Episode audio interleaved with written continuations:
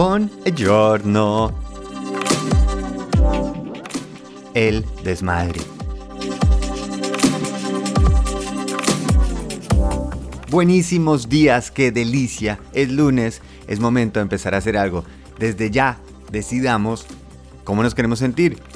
Hoy escojan la música, escojan lo que quieren comer, cómo se van a vestir, cómo van a caminar, cómo van a saludar. Hace una diferencia gigantesca. Hoy les quiero hablar del desmadre. A veces sentimos que nosotros tenemos que ser constantemente el ejemplo, que tenemos que desmadrarnos en toda nuestra fuerza, toda nuestra energía para que los demás nos sigan.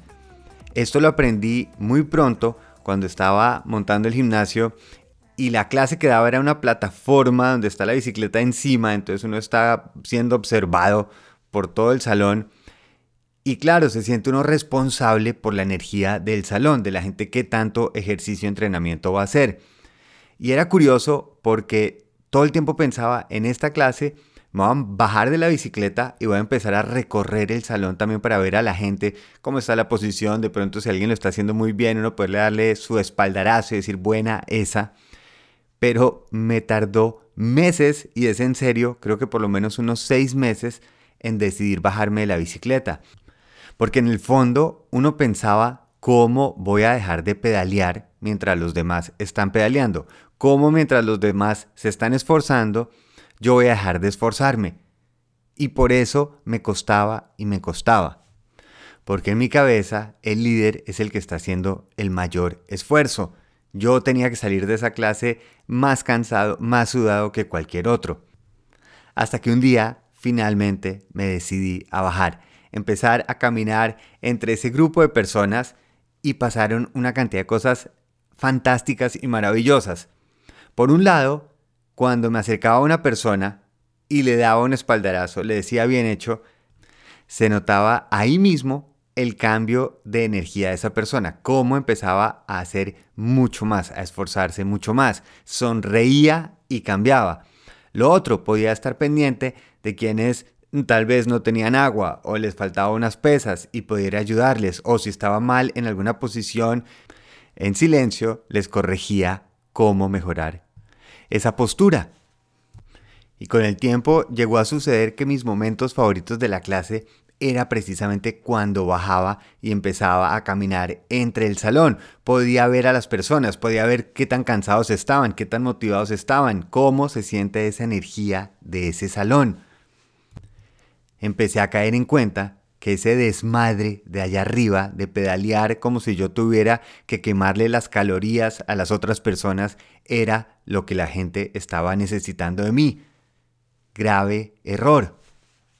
Es increíble, pero después de 16 años de estar trabajando con algunas de las empresas más grandes del país, en esos comités, dirigiendo a los empleados de mi agencia, realmente aprendí a liderar fue en una pantaloneta tenis sudando en una bicicleta.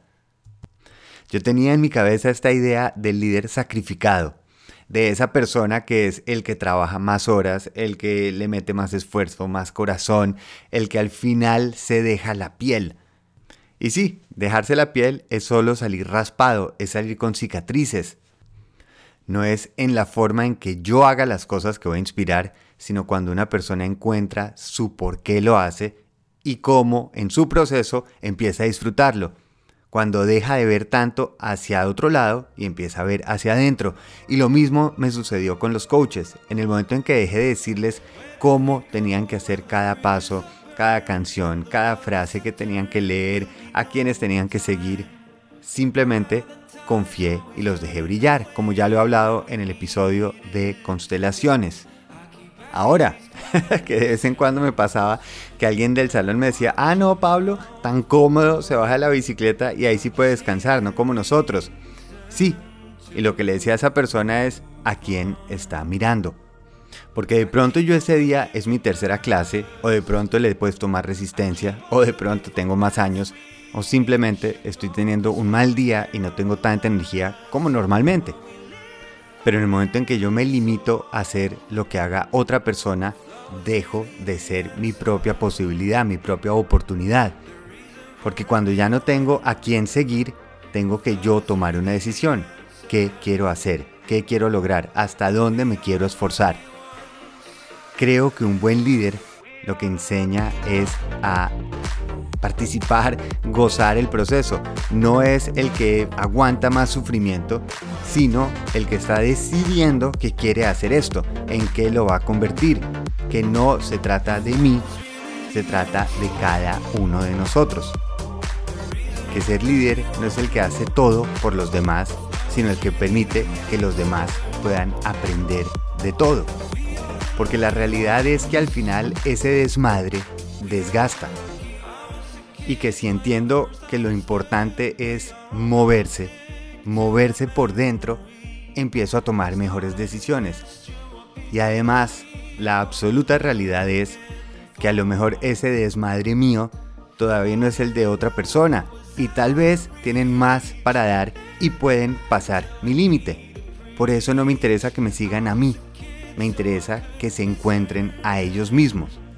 Ser líder es entender que no quiero que todo el mundo sea como yo, sino que cada uno descubre quién es, qué tiene para aportar en ese proceso, en ese camino, a ese destino que sí queremos llegar todos juntos. Ser líder no es el que se está sacrificando por todo el grupo, porque además muchas veces lo que se siente y se transmite es que no confía en el resto de las personas, si no lo hago yo, entonces nadie lo va a hacer. O si yo no muestro el camino, nadie más lo va a encontrar. Y honestamente creo, ¿quién quiere ser sacrificado en la vida? ¿Quién quiere ser el mártir? Porque además un mártir solo va a ser mártir una vez. Ese es el valor que tiene, que una vez sacrificó todo. Cuando confiamos en nuestro equipo, buscamos soluciones, buscamos caminos, no buscamos actos de desmadre. Para demostrarle a mi esposa cuánto la quiero, no tengo que llorar y sufrir diciéndole cómo me cuesta quererla. El quererla debería ser el objetivo, no el obstáculo. De la misma manera que ser líder, el objetivo no es liderar, es precisamente dejar de tener que hacerlo.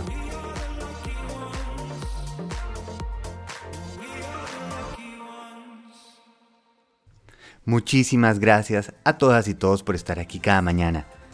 Gracias por decidir ser líderes en algo, en esa decisión que tomemos. Si quieren apoyar a este podcast, muchas gracias, muy queridos. La mejor manera es recomendándolo y la siguiente es calificando y siguiéndolo.